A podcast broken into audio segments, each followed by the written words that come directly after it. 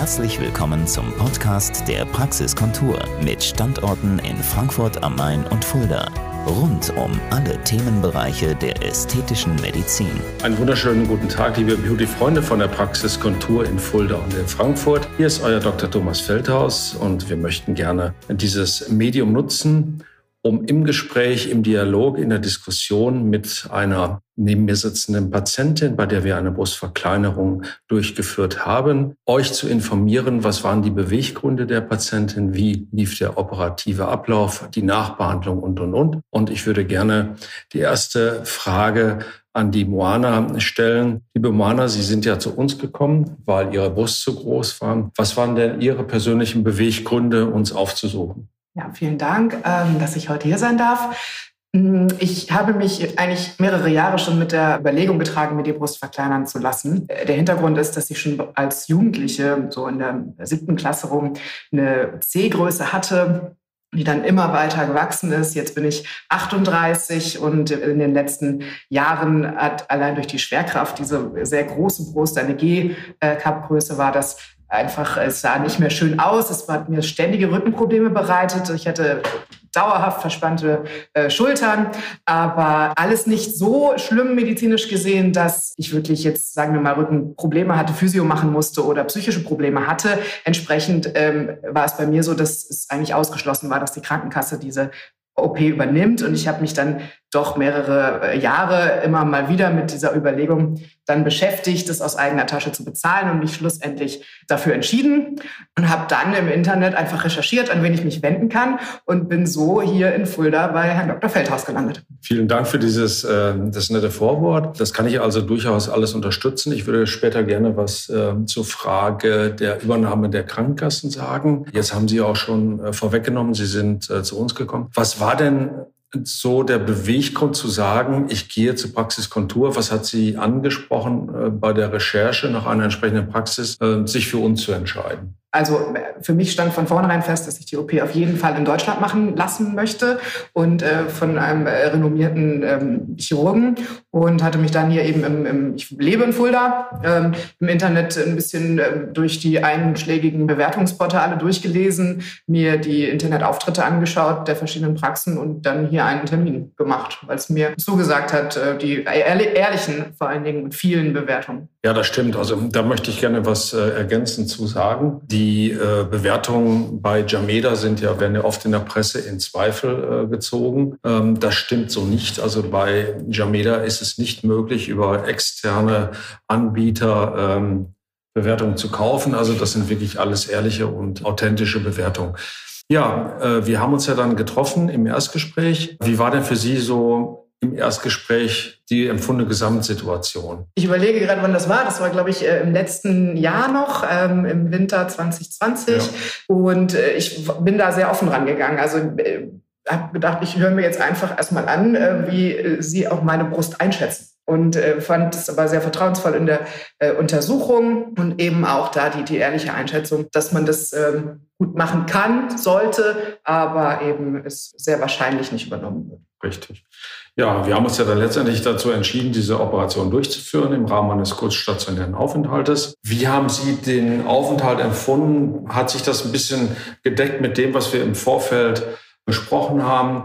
Äh, wie war es von der Schmerzsituation? Wie haben Sie sich gefühlt in der gesamten postoperativen Betreuung? Das würde mich jetzt einfach mal ganz ehrlich interessieren. Da hätte ich gerne Ihre ehrliche Einschätzung. Ich habe also sehr lange, sehr lange warten müssen, weil sich äh, vorher OPs, Narkose, Aufwachphasen verzögert haben, äh, so dass ich statt um 13 Uhr, glaube ich, erst um 16.30 Uhr dran war. Mhm. Und diese dreieinhalb Stunden haben dazu geführt, dass ich doch sehr aufgeregt wurde und am Schluss schon dachte, was machst du hier eigentlich? Aber die, die nette Krankenschwester, das weiß ich noch, die war so, die war sehr cool. Die hat dann gesagt, ach Quatsch, musst dich nicht aufregen, alles wird gut.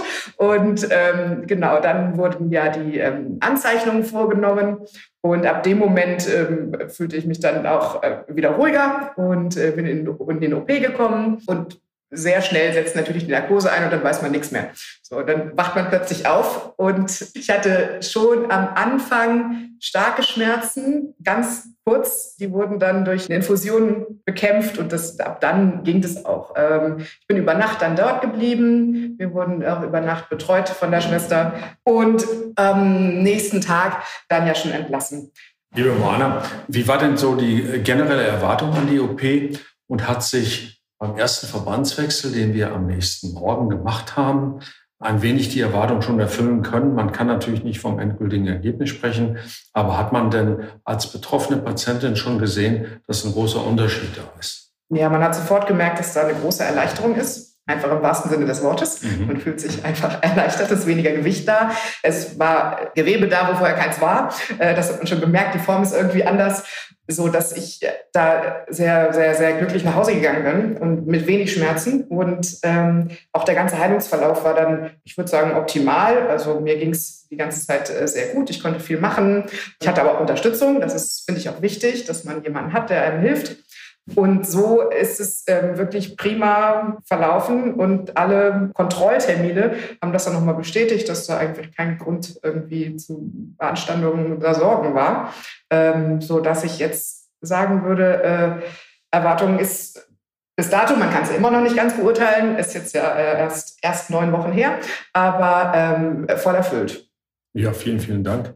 Das ist auch äh, die Philosophie äh, meiner Praxis dass ich einfach sage, dass 50 äh, Prozent der Operation eigentlich auch der Nachbehandlung geschuldet sind, weil ich halte die Nachbehandlung für eminent wichtig, dass man einen Ansprechpartner hat, dass man weiß, es wird eine regelmäßige Wundpflege und Wundkontrolle gemacht und vor allem, dass man auch telefonisch erreichbar ist, was ja oft im Ausland, wenn man das im Ausland machen lässt, nicht der Fall ist. Und das finde ich auch sehr wichtig, äh, dass Sie das so empfunden haben.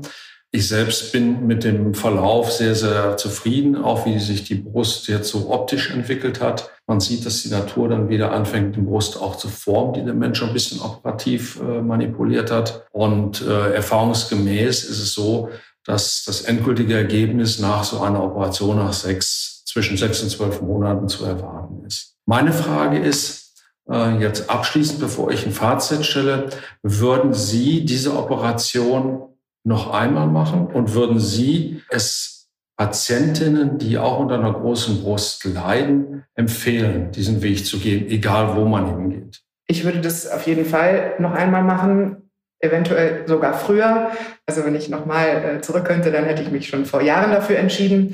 Aber genau, ich bereue das absolut nicht und würde auch jeder anderen empfehlen, sich zumindest damit auseinanderzusetzen. Da kann man ausführlich zu recherchieren, sich beraten lassen, ähm, um sich dann wirklich eine große Last von den Schultern zu nehmen. Ja, Moana, das war das entscheidende äh, Stichwort. Große Last von der Schulter. Das ist immer das, was ich in der Sprechstunde erlebe. Das sind so drei typische Aussagen, die Patienten äh, treffen. Einmal die große Last von den Schultern, die Schnürfurchen vom BH durch die Auflagefläche der Brust. Das ist oft einfach zu, äh, gerade im Sommer, wenn es warm ist, zu Schweißbildung, teilweise auch zur Pilzbesiedlung kommt.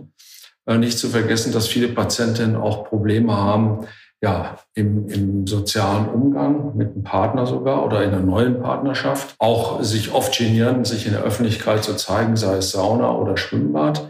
Das sind so die typischen Erfahrungen, die ich mache. Und ich kann äh, bestätigen, dass eigentlich, da muss ich sagen, 100 Prozent der Patienten diesen Eingriff in jedem Falle wiederholen würden. Also das ist so das, was ich aus meiner beruflichen Erfahrung heraus sagen kann. Und ich wollte gerne noch mal was zum Thema Krankenkasse sagen.